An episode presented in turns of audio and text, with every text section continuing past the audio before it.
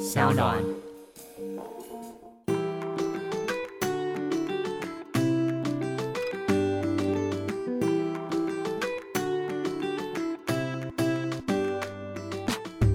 迎回到艾比爱公威。今天呢，要跟大家闲聊的是非常非常轻松有趣的话题。大家都知道，因为在疫情之后啊，突然很多人爱爬山，突然很多人爱露营，所以呢，艾比爱公威今天就邀请到两位，我觉得也算是露营达人，而且是时尚露营。每次看到他们在露营的时候，觉得哇，怎么这么好看？我们欢迎双生。嗨，大家好，好我们是双生过日子，我是莹。我是叶。你知道吗？我昨天啊，就是一直在思考着，今天在访问你们的时候，我要怎么样的去分别哪一位是硬，哪一位是叶？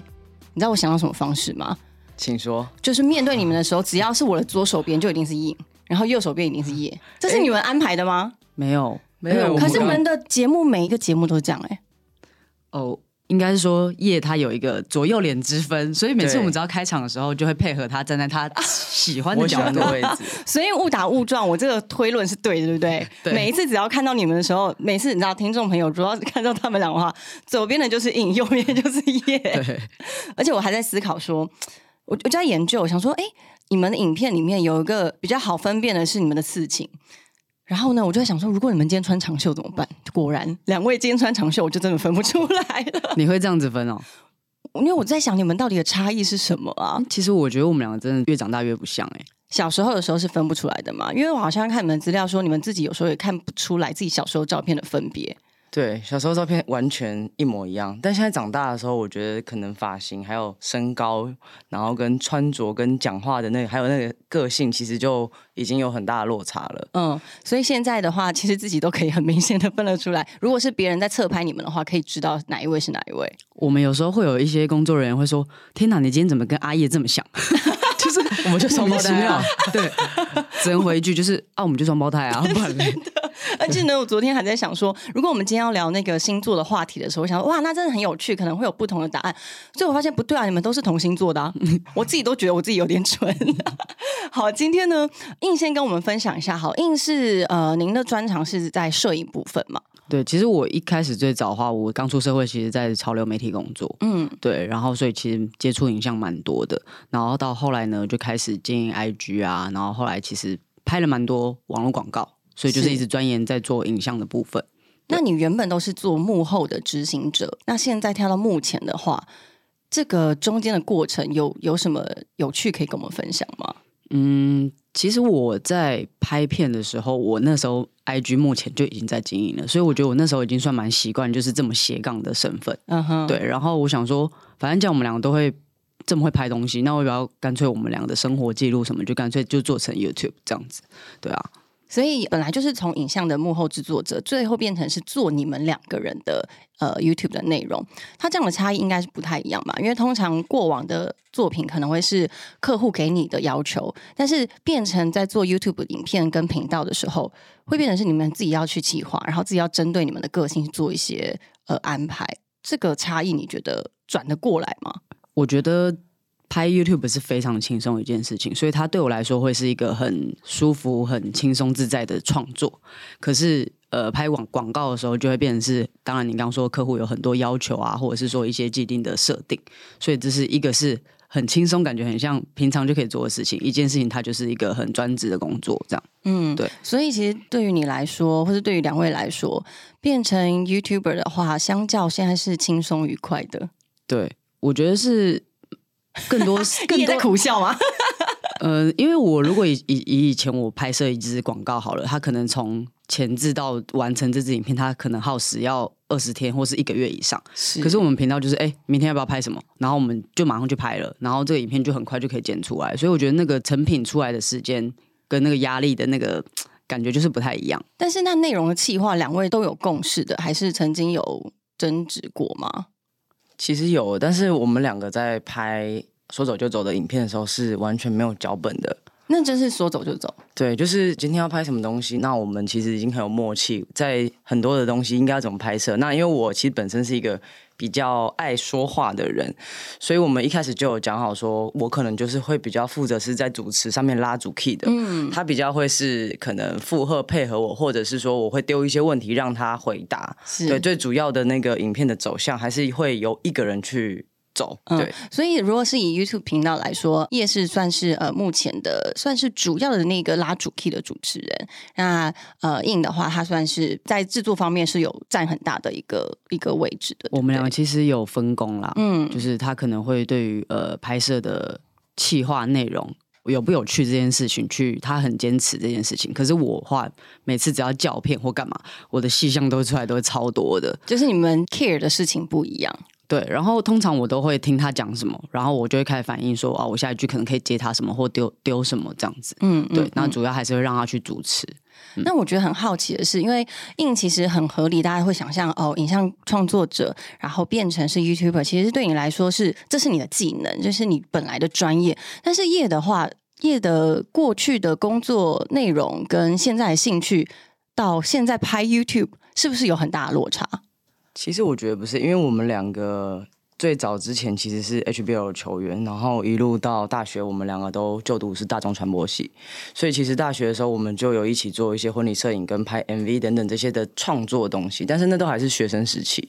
对，但是因为我可能当下一开始出社会的时候，我其实是比较走服饰业务相关的，留在服饰店工作、网拍啊那些的。难怪你会讲话。对。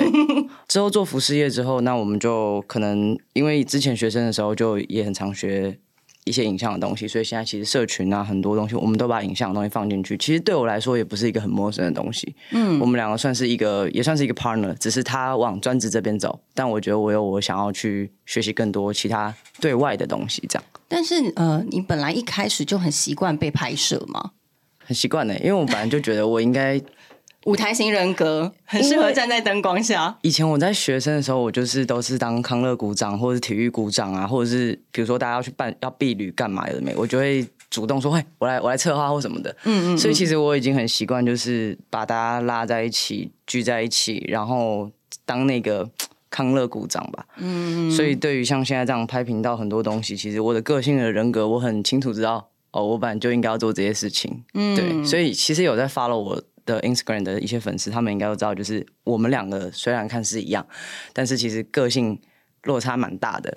他就是属于比较内向内敛，然后我就是外向智障，用智障。而且我觉得他这样子优点其实也算是优点，因为像我可能就是以前做影像的时候，你常常会有很多剪辑的逻辑干嘛的，然后可是像他，他其实产出短影片的那个频率比我还高，因为我有时候会觉得。天哪，就是还没准备好，对，就是我一个影片一定要就是起承转合都要铺的很好，然后我就会觉得哦，要做一支影片可能要我要思考过很久。可是他就是哦很 free 啊，就是连我们两个一起去出席活动，我也不知道他在干嘛。然后一回到家，然后他那个出席影片的小花絮就出来了。然后我想说哦，我就是 po 照片，然后他就是把那个花絮剪出来，就是他很快就就就就完成。对，就是代表说他其实对于影像这件事情，他把它看得很很 free。就不会像我，就是好像每一件事情都要做很慎重。嗯，就是在 YouTube 的一开始，他就是鼓励所有的呃素人记录他们的生活，然后分享他们的观点。我觉得这是 YouTube 平台他们那个时候做起来的一个初衷。所以现在你们的频道也因此而分享很多自己喜欢的事情，对不对？其实双生过日子那时候定名字一开始叫双生频道，后来我们改叫过日子的原因，是因为我们两个的定位是希望让大家可以看到呃两个姐妹的一个互动。的那个过程，那过什么样的日子？我们有非常多种不同日子，有露营的日子，有爬山的日子，然后有改装啊，或者是说哦，我们去实质拍一些吃的喝的，什么都好。所以就是那时候在做这个频道的时候，我们的风格是比较偏向是姐妹互动作为一个主轴。那两位把你们的生活放进频道里面，我自己很好奇的是，到底生活跟工作，你们有办法切割吗？因为对拍频道来说，他是在做一部分的工作吧。那但是你们是拍生活，那在拍的同时，你们感觉到自己在生活吗？我们常常要拍的一些主题，我们都会围绕在我们喜欢的事情上面。有时候我们可能会突然很 free，就是说，哎，不然我们明天就去露营，我们明天就去干嘛？这么 free 哦，露营也是明天就这样哦。我我们很长，真的，我们很长。我可能就会说，哎，我看新势力就是周末没事，我们要不要安排就直接去拍可能哪一集，或者是直接去拍什么东西？然后可能用这个东西，它可能可以绑一些，如果是有商业的东西或干嘛，我们会想尽办法把它去整合，它有没有办法跟这东西搭配在一起？对，不然我们其实也不会去硬做这件事情。是，对，所以前提是要自己刚好有一个想要出去玩的想法。对，然后再把其他的工作加进来，那这样其实真的比较不会对工作疲乏，对不对？嗯，对，我觉得算是吧。所有在经营社群的人，如果你都还是需要把很多你的生活东西分享出来，所以其实你说生活是工作，可是有时候我也不知道我自己到底在工作还是在生活，是不是已经都混了？对对，真的，这也是我自己的状况。对，真的，你所有的生活你都。你出去今天只是出去玩个三天两夜，你线动没有更新，就会有种 我我我是不是什么都没做？可是我就是出来玩啊，就是我到底我也不想发啊，还是什么？但是但是有时候你会真的会有像你说的，就是把生活跟工作混为一谈的那种感觉。像我们那时候去了快一个月的欧洲，我们去了就是什么荷兰啊、瑞士那些，然后我原本工作设定是要拍四支频道的影片回来。对，可是我妹就会说，我们可不可以拍三支就好了？因为她会觉得说，其实我到这么远的地方，我还是会想要有一些时间是很 chill，我可以去享受这个国家就从来没去过的地方。对，然后不要一直都是想工作，因为老实说，你到了一个场景，你看到很漂亮哦，你第一件事情哇，不是感受，而是拿手机相机出来赶快拍。你你懂那个？你看到一个场景，然后你没有办法把工作放下，好好全心投入这个这个画面中的那个感觉，其实之前。真的有这样子的感觉，所以就会觉得说：“哦天哪！如果我今天不是一个有带着工作出去出国的东西的话，我可不可以就轻松一点？”我自己感触也很深啊！如果常常就是在一个地方的时候看到很漂亮的美景，第一个真的是把手机拿出来拍，或者是任何那种很很琐碎的东西，比如说我现在这个这个计时器放在这边，好，我也会拍了一下，然后。我也不知道为什么要拍，但是忽然有一天，我就翻到这张照片的时候，我可能就会说：“哦，我今天就在录音哦。”然后把这个东西发上去。就是你会发现，其实记录已经变成我们的习惯了。然后随手记录的好处就是，当我们太过容易遗忘事情的时候。这件事情是可以帮助我们去记忆的。那尤其是在拍摄的当下，你会记得你在拍照的什么，然后你会记得透过这个镜头，你的这一刻被记下来了。我觉得这是一件蛮美好的事情。但当然，如果过度依赖的使用社群啦，我自己也有一些也有一些反馈，就是我现在已经慢慢的让社群这件事情不再这么的绑架我的生活了。所以我前阵子我很常两位很常爬山吧，我最喜欢到没有收讯的。地方爬山，因为我就觉得不是我不想要工作，也不是我不想要放线动哦。现在很漂亮，但是我现在拍的东西我也不用上传，然后我就先用自己的眼睛去看，然后再用手机去看，然后到山下有首选的时候再把它分享给大家看。我后来发现，其实这样子的方式会让自己的能量恢复的很快，因为很多时候当我们一直想着我要分享给。我的所有的粉丝，或者我想要告诉大家我现在多开心的时候，你其实已经不是在做一件开心的事情了，因为你没有办法很纯真的在享受那个当下。其实这件事情是我相信不只是我们在经营社群的人，是所有的每一个人，只要你有手机，只要你有账号，你可能都有这样子的困扰，有吗？你们身边的朋友有这样子的状况吗？如果没有在经营社群的，我觉得可以用一个方式，就是不要及时。比如说你很想要享受当下，那可以当下先享受这件事情。但你手机一样拍摄，但你记录下来，等到你回到家，你觉得你已经到一个放松，或者是你已经 ready 好要开始工作的时候，你再一次分享出去。这样子就是把好像看似是公司的事情，就把它分的是清楚一点。嗯，就是等于像让自己做时光机再回去啦，让大家再回去那个时候再一起看就好，这样子。对对，所以在做频道的时候。两位，你们的共识至少都是做你们喜欢的事嘛？就是你们分享的内容都是你们喜欢的事。那你们是什么时候开始爱上户外运动的？我觉得我们喜欢户外是从小哎，因为我们两个其实是花莲长大的小孩，然后我们爸爸是好幸福哦，在花莲长大，超幸福。你看现在大家还要排假才能到花莲，然后去散心，你们为什么没有同感吗？我觉得有好有坏，因为我也会觉得说。好羡慕台北人，大家可以回家，每天回家看到父母。对哦，因为你们是呃北上，就是父母就住在花莲，然后我们可能就是在台北要自己租房子或什么，然后朋友说：“哎、我下班回家，我说要不要吃饭？哦，我妈在家里有煮。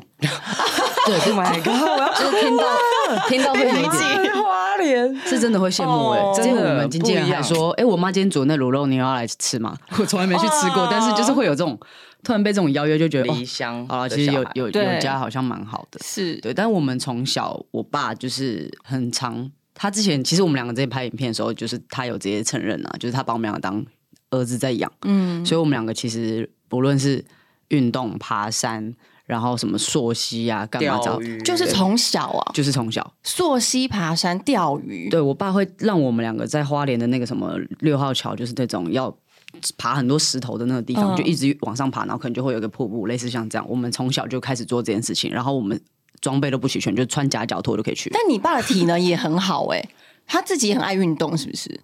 他他就是周末的时候就会想，怕我们两个在家也会很无聊，所以就哦，好，不然就三个就一起去这样。我们每一年暑假就是呃夏令营全部都排满满的，棒球、羽球、溜冰、游泳各种运动各种运动全部都排满满，所以我们两个其实到现在的。运动细胞还算不错，就是因为从小我爸让我们接触所有的运动，你们是练家子哎、你们真的是从小就是运动员的那个培育这样子。对，然后最后是选择了篮球这样。嗯，哎、就我也好奇，最后选择篮球是是什么原因啊？因为所有的运动里面，你就是在篮球里面，你自己当然一定知道你在这个项目上比较擅长，比较擅长，然后你也比较有天赋，表现的也比较好，所以我们两个后来两位都是篮球比较擅长吗？对，就是一起打三对三，我们两个都会一组，对，然后慢慢的打出兴趣之后，我们常常都达到那种十一二点，好青春哦！才国国中哦，然后嗯打到那种我爸会开车到球场旁边等，就是十一点钟，想说两个女儿还不回家，但是还在打球就没关系，嗯，对，然后一路就打打打打到后来，我们两个就加入 HBO，那是也是我们一个时期的梦想。其实很不容易诶，打到 HBO 应该是很多热爱篮球人的梦想。对，大家都会希望可以打到那个甲级的殿堂啊。对，那我们一个花莲的小孩有机会一定要上去。但是其实那运动的那些东西，就是我觉得我爸爸他也是一个推手，就是让我们两个可以到喜欢户外，然后曾经也是一个家族的球员。嗯，对，也是因为我爸的关系这样。而且也不反对，因为其实尤其是在我们上一代的父母亲，传统的父母亲是真的非常希望孩子是在学业上有成就，什么运动啊，算了，先放一边什么。但是可能你爸爸在呃运动上面看到你们快乐的感受，所以他们也一路上很支持，是不是？对，那在打 HBO 的时候，打了多少时间？我们从国小三年级一路打球，打到哎大学大学二年二级年，级，二年级。但是真正加入甲组的球队是国中二年级，而且我们是国二的时候，直接高雄的普门的教练直接来花莲，就直接把我们俩挖走了，这是电影？然后我们就直接转学了。所以我们两个其实那时候他怎么知道花莲有这么会打球的两位孩子？因为花莲打球是这样，你要到台北去比赛，一定是要打花莲冠军，就是你的球队要是花莲冠军。然后很多教练他们就会到台北的可能联赛的现场，然后就会看来自各个地方的球员，然后他就挑中这双两个双胞胎好像打的不错，嗯，然后就会多观察你几场之后，他就会直接可能就拜访你的学校或者是家乡，然后就问你愿不愿意来我们球队打球。所以那时候其实他是球探，对，其实算是好帅哦！那我们天啊，这这是个是电影呢。我们那时候是韩国教练亲自就是来到花莲一趟，然后到我们家跟我父母说，就是你这两个小孩，我想带去高雄打球。那你们爸有没有很开心？他其实蛮开心的，因为他觉得说，哦，我们两个打球可以打到被就直接被挖到甲组了，对，所以他就觉得，好，至少你们两个专注于做这件事情，好像有被人家看见。就是有被认可的感觉。对，然后一路从国二打到大学。对，那大学毕业之后呢？大学之后，因为我们俩其实有僵直性脊椎炎，嗯然后到了大学之后，其实训练的强度越来越强，我们两个的那个腰伤就已经快要负荷不来那个很沉重的训练，是，所以我们后来才决定就就离开球队，然后好好嗯的去读传播系这样。是。那就像回到我刚刚的问题，两位什么时候开始在户外活动？所以表示你们从小就已经在做户外活动了。很习惯这件事情，那你们怎么看？就是疫情的这三年吧，这么多人一头热的投入户外活动，或者是爬山，或者是认为呃户外活动是一件很很值得炫耀的事，也不是说炫耀，应该是说你你懂我要说什么吧？就是很多人他会觉得哦，我今天去做做做潜水，或者去爬山，然后去怎么样，然后觉得自己非常厉害，进入 outdoor 的圈子这样子。你们怎么看这件事？如果你们从小其实就已经把这件事当日常了，我觉得应该是不能出国，然后大家没东西发，就觉得说好，不然我今天我朋友约我去爬山，或者是去哪里走走，好像就是能够发这个东西这样子。啊对，那至于喜不喜欢户外这件事情，可能不一定，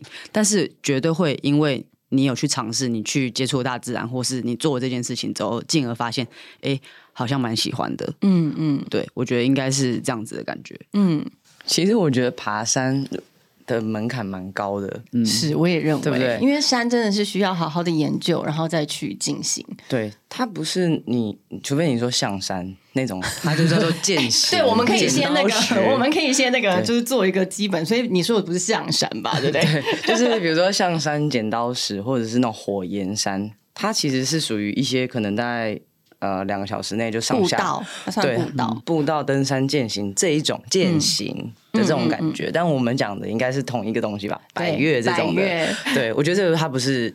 就是很很容易入入门的。我有朋友说：“哎、我想跟你们去爬百越。”我就心里想说：“你知道要准备多少东西吗？对不对？对，所有的背包，然后你的水袋，还有你里面的所有的炊事的用品这些的，然后你到山上之后，如果你没有你没有预约到山屋，你要野营那些什么的，又要背帐篷，对，我觉得其实大家很常忽略的是，他们以为爬山就是走路，但其实我自己认为的爬山是你要负重，负重跟走路是不一样的。尽管你平常已经背个背包、水壶，可是那是完全不一样的东西。你要背帐篷，你要背炊具，然后有时候你还要背你隔壁的同学的零食，你 就会觉得其实其实负重爬山是跟你在平面上爬山，因为还有高山的问题，其实是差很多的。那你们身边有朋友就是想要加入你们，那从本来不爱爬山、不爱运动，但是跟着你们开始爱上运动吗？我可以直接分享一下。其实我就是因为我、哦呃，应该说嗯他已经捡了好几颗百月之后，然后我才愿意就是去做，就是跟他去爬哦，所以。你们不是一起喜欢爬山我？们频道有记录一集，就是他的人生第一我的人个百月是雪山，雪山吗？而且我们还是雪山爬两天一夜哦，我们不是三天两夜哦。你看我要直接折磨我妹，就我就觉得他一定可以，因为他有在重训或是什么的，嗯我觉得他应该可以。然后那个时候我们录影片很好笑，就是。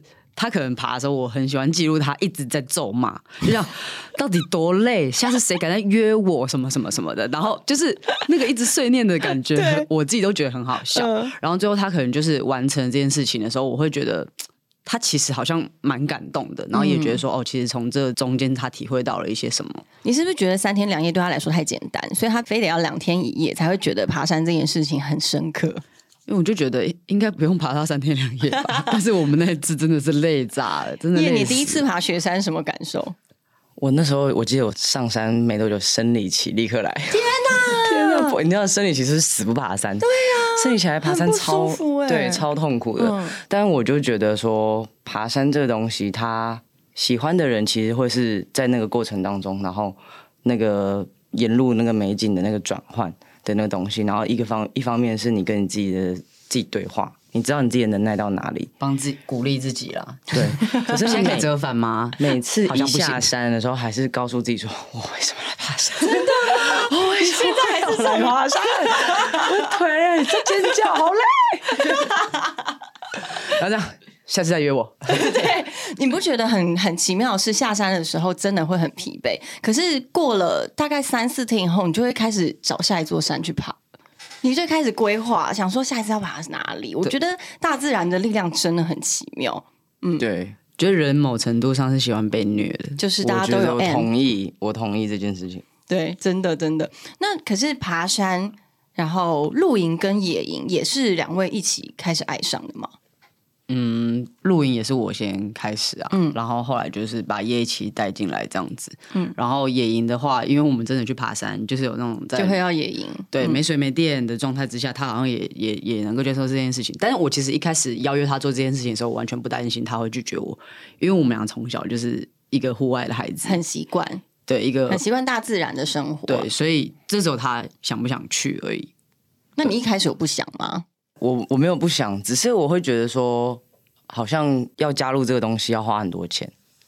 对，一开始，因为我也本来就是一个，我今天我要露营的话，我要用的东西或什么，我也希望是好的。置顶，直对，接置顶的那时候就觉得说啊，天哪，要不要要不要碰这个？如果一碰，嗯，就是可能你会知道你自己的个性，就是对装备用品的一些要求，你可能就会需要花到很多的钱。哎、可是你们这样算省哎、因为你们一个人买一个，两个人用啊，没有，我们两个有自己的你们的风格不一样他一。个人就三顶帐篷，哎，要啊，我有一个大的，一个四人的，哦一个两人的，然后有一个那个爬野山营的嗯椅子，我就五张哎、你现在开露营用品店哦？没有他装备比我还多。我们两个在家里的是一个人需要自己一个大的工具间的，对，所以你本来担心这个是对的，因为你很了解自己的个性，啊花超多钱你一入坑就是大概三四个人入坑的意思，通常大家可能两顶，但你要三顶这样子。我就是现在找房子都一定要再多找多一房，那一房上那一房是他装装备间，不然家里会绝对会乱到然后还。有地方还要晒帐篷那种，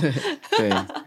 但是我觉得我还好，是因为我一开始接触露营装备的时候，就跟很多已经买到很多前辈经验的前辈，对所以我省掉了很多冤枉钱。哦，对我就是一开始就这样，哎，灯什么是最好？然后他们就说好，什么什么就好就买。然后什么什么帐篷、什么品牌是最好，就是我就直接去买。因为其实真的，你真的在露营的时候，有一些东西，它在露营过程当中非常容易坏掉。对，它的耗损率是高的。对，比如说像现在电灯，大家都已经知道露营电灯要买哪几个牌子的、啊。对，所以你们也是就是呃非常倡导大家一入坑就直接买最顶级的品牌。没有，我就要知道这个。真的不能这样讲。我走过冤枉路。嗯，我们不说品牌好了，比如说哪一件事情让你觉得是冤枉路？刚开始露营的时候，就是你会想要省钱，然后可能同样的东西，你就会选择比较便宜的。因为其实露营的东西价差很大，对差很多，就是录制的啊，或者是说日制的，日的还有美国的、嗯这这些东西，它虽然可能都是同一个单品，但是它的那个质感就落差其实蛮大的。嗯，然后可能我之前买过什么一些零件啊，或者是帐篷，就是很容易漏水。对，然后我这个真的 不得不换呢、如果漏水的话，对，就会就是它会漏水，然后再来就是可能有一些睡垫睡几次破几次，睡睡可能睡两次就开始漏风。你冲完对不对？你睡早上起来你在地上。了，红已经落那你是睡在一片塑胶片上，夸张了吧？真的啊、会有这种事情发生，就是它那个品质的参差不齐很很多这样子，嗯嗯嗯。然后或者是说什么可能点火点不着啊，突然会有会有这种事情有你，说炉头的问题吗？对。嗯，然后所以你觉得你的冤枉路走的够多了？其实我们认识很多路友，然后我们就去参观他们的帐篷或干嘛的啊、然后他们就会说：“我跟你讲，这个灯真的超好用。嗯然后我们可能就会就会去买，然后就发现，哎，我之前那个灯在干嘛？对，就是又重，然后又没有到很亮。嗯可是明明就有一个很轻的东西，它是连你登山都可以用，然后它又超亮，然后充电又超方便，为什么不买这东西？嗯嗯，对，就会觉得说，我知道你说的那个是不是之前大缺货？美国一个牌子，你说那个手塔灯对不对？对？对对。Go Zero，然后我们俩一个人就有四盏，四个，对，就明明就很亮，为什么要因为四颗就是你帐篷的时候，有时候它就是要被挂在很多角落，它就是一个气氛，对。嗯然后它登山的时候又可以拿来用，挂在帐篷里面小小的，对对对。所以你们自己在有分，就是野营有野营的装备，然后露营有露营的装备，对不对？其实会混用，但是就是比如说像椅子，它会有轻量化，嗯嗯，跟一些我们是比较，比如说木头的美国对的科米特那种椅子，就是它会是被分批使用啊，对但是还是会有时候会混在一起。比如说我露营的时候，我一样会带那个 Soto 的蜘蛛炉，嗯嗯，但是我登山的时候我也会带，嗯嗯所以就变成还是会会混着使用这样。对，可是呃，露营的设备它真的比较能使用在两个场合的几率很低，对不对？因为它真的是重很多。嗯。所以我家的装备的话是真的有分，就是。我们俩可能就说，哎、我们明天是去野营哦，那我就说，那野营的装备我带，因为我的所有东西就会变成是战术的，很清亮的东西。嗯嗯嗯但是如果今天我们要去营地露营的话，对越重越好，越重越好，真的啊！很多人我之舒服我之前第一次跟朋友露营的时候，那时候我还没有就是加入露营这个这个坑的时候，我看到我朋友把那个拉库塞那种铸铁锅都带去了，我说。这不是这样子的吗？怎么跟我想象中的野露营是不一样的？但是他们真的装备也就是很移花，然后真的没有在担心重，然后什么就一样咖啡磨咖啡的啦，手冲的啦，各种东西。我说你把你整个家都带了吗？他说没有啊，这只是我露营的东西的其中一部分。所以两位爱上露营，后面喷的钱应该蛮多的吧？因为像我其实是露营一定会喝咖啡的，然后呃，我之前录影是手冲，嗯，然后我是用手磨自己磨的，豆 自己磨豆子。然后我自从上一次露营，我们是开露营车出去，我们有一个超大电箱，我就直接 从家里搬了一个磨豆飞马牌的磨豆机就是这个升级的那个差别，你知道吗？你那台车可以用磨豆机哦，可以，我直接带磨豆机去，我差点要直接带一台全自动咖啡机。太夸，还可以打奶泡那种，对，好夸张哦。但是你遇过最扯的露营，就是带过去家里面东西是什么？你有看过？就是那种很重、很重的木头桌子，就超级超级重。你说他没办法，折叠，他也没干嘛，没办法干嘛，他就是一个家里的桌子，直接整就是它个带来。可以，可是你就会觉得有必要带那么重的东西吗？然后当然也会有很多，现在我能够理解啦，会有很多一些装饰的一些布类啊，然后可能同样功能的东西可能会带四五份备用。对，因为就是可能当下才会决定我要用谁这样子这种感觉。我现在要分享一个最好笑的，就是去露营的时候带过最夸张的东西，就是那时候装备还没很没有很齐全，然后有一次过年我就想要带我们花莲全家人，就带我父母一起大家去露营，然后那时候装备是只有我的，所以带家人已经算是很夸张，是不是？家人是夸张的装备，不是我还没讲完，我竟然带了我们家二楼的电视，什么可能？是这种，对，一台电视去，还接 Switch 给我侄女在那边打电动，超夸张。然后再来就是我们可能有朋友会带就是气炸锅，然后就去那个好问有没有人会带电锅吧？气炸锅很普通欸会我会带电锅，但是我说气炸锅，他们是为了要去买好事多那个红龙炸鸡哦，然后就今天早上是鸡腿排，我就是全部的炸好哎、所以我觉得其实有趣的是，大家现在露营其实就是把自己的日常搬到山上，搬到一个风景很好的地方，但是是做你的日常。你可以有很顶级的咖啡，然后你可以有很好吃的红龙炸鸡嘛，就是很很特别的经验，已经跟我们以前想象的露营是不太一样，它不是刻苦的一件事了。对，像上次去参加一个团录，然后有一个大哥，他就带了他家里全部的那个 DJ 的装备，然后还四颗音响，然后还桌子，然后什么是开什么的直接已经在这边半趴，已经直接在那边这样这样 DJ 这样子，什么都带来这样子，哎，那你们露营通常都是几天以上？不一定的，有时候两天一夜、三天两夜都有你，们现在还录两天一夜的吗？嗯，很少。很少，对不对？对因为通常你已经。就是你已经把所有的设备都塞好以后，哈，隔天就要走了。我觉得这太痛苦了耶，所以我觉得基本上都是呃三天我觉得三天两夜以上才会觉得划算。但是如果你有露营车之后，你两天一夜是可以的。哦，对啦，你们最近的露营车怎么样？来跟大家分享一下。我们最近露营车已经去露过一次了，这样，嗯然后原则上现在还有一些车上的一些收纳的东西，还还没有办法把要收纳的东西分配到它应该要的位置。嗯嗯，然后还有有在录的时候还缺了什么东西，其实录一次之后你就会知道说哦要怎么弄。但我们两个现在有在讨论说是不是需要买一套东西是否车录你看又来了，这个坑多大？对，露营一个。野营一个，爬山一个，潜水一个，然后现在又要帮露营车自己买他自己的的卡式炉哦。露营车他自己用的，就是他会他要一直放在车上的。哦我们已经懒得就是再从什么家里再载一大堆东西。烂，但我懂。对，就是他，棉被啊枕头要不要就直接放在车上了？哦就要买一组新。的这样子。对，因为你们的露营车它是专门会开去露营用的，不会当你们一般的交通吧？对不对？它不会，平常不会开。嗯，我自己很好奇的，因为我之前有租露营车环岛过，然后呢，我就会觉得说，其实台湾太适合露营车去旅行了，因为台湾上厕所好方便哦，然后便利商店有很多，然后营地也很容易找，所以你要洗澡什么都是超方便，吃东西也超方便的。那两位在做呃露营车改装的时候，你们那时候的想法是睡在车上的，还是在外地扎营的？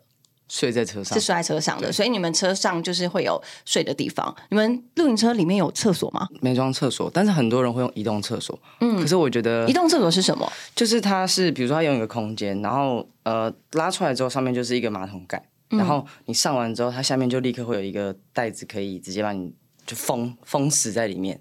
可是我会觉得对我来讲，然后嘞，就把这个这个袋子带走，袋子带出去丢。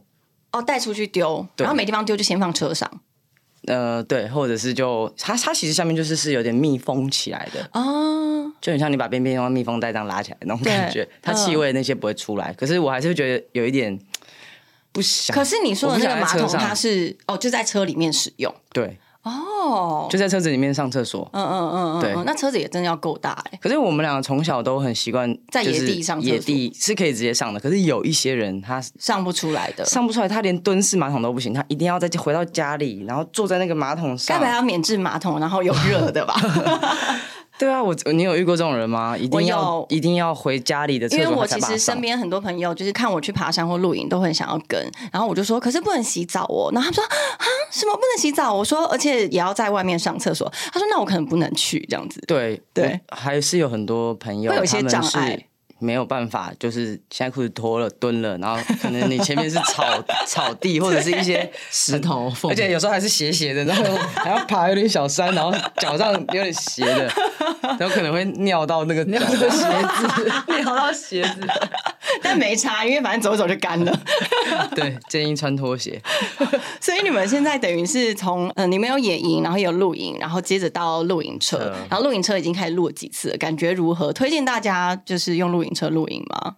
我们录一次，但是老实说，我们这次就是最大野心想要做这台露营车的原因，是因为我们发现夏天其实不能露营，对，太热了，没错，台湾夏所以我们想要天真不适合。我们想要克服这件事情，所以我们做露营车，然后我们也在我们车子里面直接做住车冷气，嗯，所以很棒很棒。我们两个第一次首录的时候，我们两个第一次互看彼此，这样。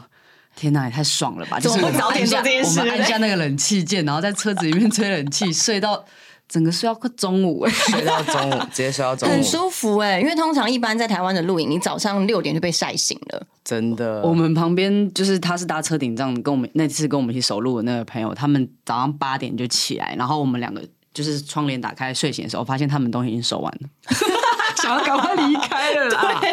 我觉得通常可惜的是这样，对，他说你们有开冷气睡觉的话，我们就想说不要吵你们，我们东西收收的话，我们就先回去。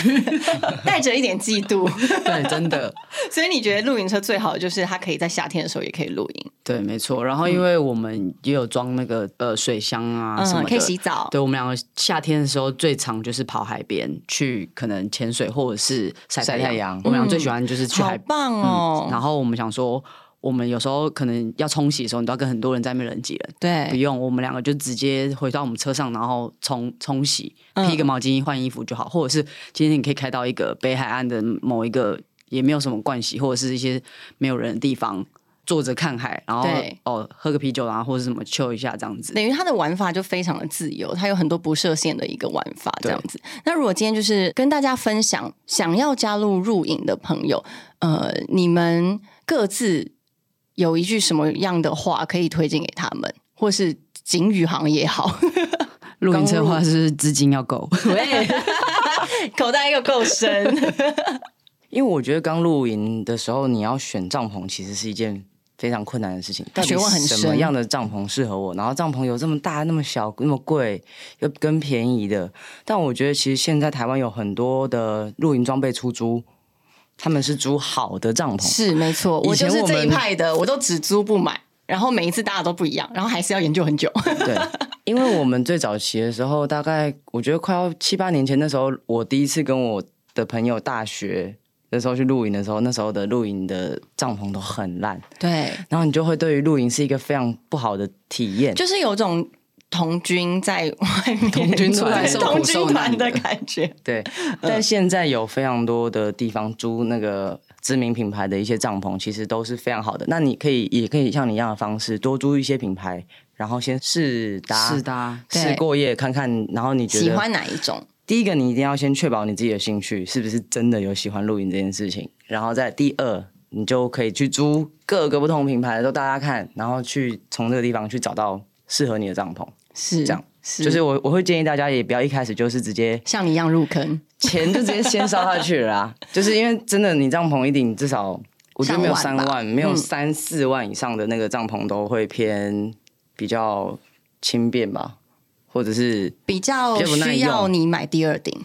对 对没有，它可能就是哦，虽然外形很好看，可是它可能就不没有耐热，嗯或是不透气或是不防水。，对，就是会有这样子。嗯，那印呢有什么哪句话分享给大家？除了口袋够深以外，觉得不管怎么样都要尝试一次，对，因为你才会知道你喜不喜欢。很多人就跟我说，我们经纪人我上次第一次跟我们录，他喜欢吗？他他一开始很抗拒，是不是？很抗拒。他说他从来没露营过，然后后来那天录完晚上的时候，我们就问他说：“那你有什么感想？”他就说：“跟装备队的人出去露营，才会有美好的体验。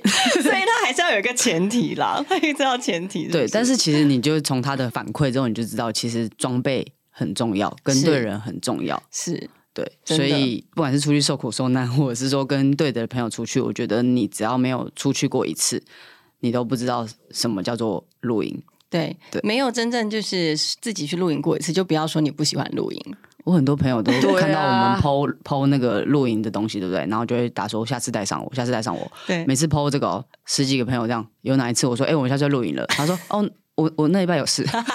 这些朋友们就在讲你啦，对啊，就是一直要叫我带你出去，然后每次约你，你又不来。他们可能是喜欢这个拍照的当下的氛围，但是可能要做前期的准备，都会对他们来说有点辛苦。但是我觉得其实呃不一定，因为每一个人你可能。